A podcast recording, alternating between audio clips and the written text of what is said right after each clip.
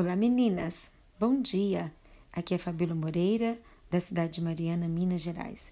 Eu trago um texto hoje em Mateus 6, no versículo 6, que diz assim: Mas quando você orar, vá para o teu quarto, feche a porta e ore ao seu pai, que está no secreto.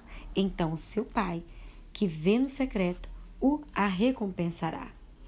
Olha, nós estamos aqui no penúltimo dia é, do nosso primeiro desafio. Eu espero que você não tenha desistido.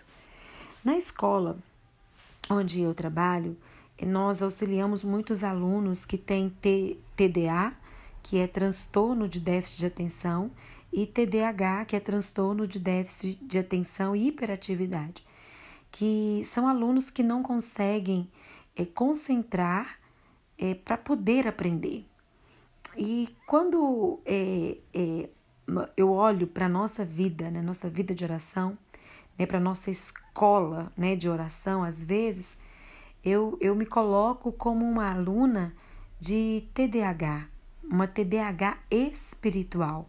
Nos primeiros momentos da minha oração, é, eu ia muito bem no diálogo, mas logo em seguida enfrentava um momento do desafio da concentração. Os pensamentos vagavam e a minha conversa com o pai dava lugar à preocupação com assuntos do trabalho, ansiedades com questões da família, a apreensão com assuntos do futuro, eh, problemas na igreja. Era vergonhoso como eu me distraía. E mas diante quando nós estamos na escola e nós lidamos com alunos assim, existem formas né, de, de, de, tratar, existem formas de ajudar esse aluno a, a, a se concentrar. Mas eu pergunto como vencer esse desafio? Como deixar de ter o espírito de Marta na oração, tendo um coração preocupado com as mil, mil coisas? Há um caminho a seguir. E assim como na educação, é, alunos que alunos que necessitam deste olhar especial e há caminhos para que a gente possa ajudar esse aluno. Na vida espiritual também é assim.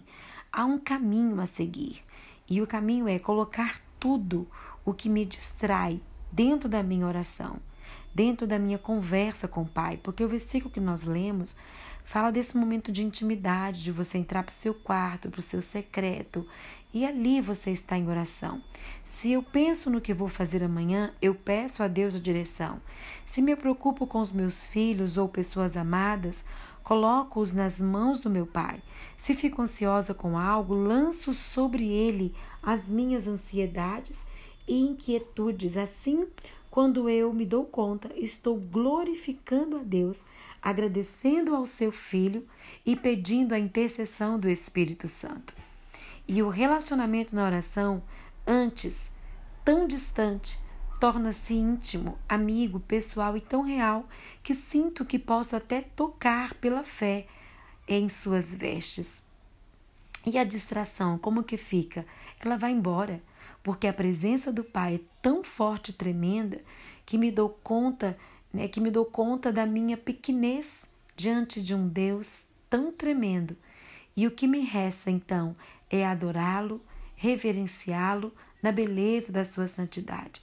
Então, quando eu abro meu coração para o Senhor, quando eu vou para o meu quarto, quando eu fecho a porta, no meu momento do meu secreto, porque secreto com Deus, eu não estou falando de um lugar, eu estou falando de um relacionamento. E nesse relacionamento eu preciso estar por inteiro. E nada pode me distrair. E se algo vem, alguma preocupação, coloque isso como alvo da sua oração naquele momento. E você vai se render diante do Senhor. E quando você vê, você está entregue a esse relacionamento de intimidade, de comunhão e em profundidade com o Senhor. Vamos orar, porque é isso que Deus quer de cada uma de nós. Diga comigo assim: Bom Deus, amado Pai. Ensina-me a entrar no meu quarto e fechar a porta da distração para ter lindos encontros contigo, Senhor. Todos os dias a minha alma anseia por isso. Em nome de Jesus. Amém.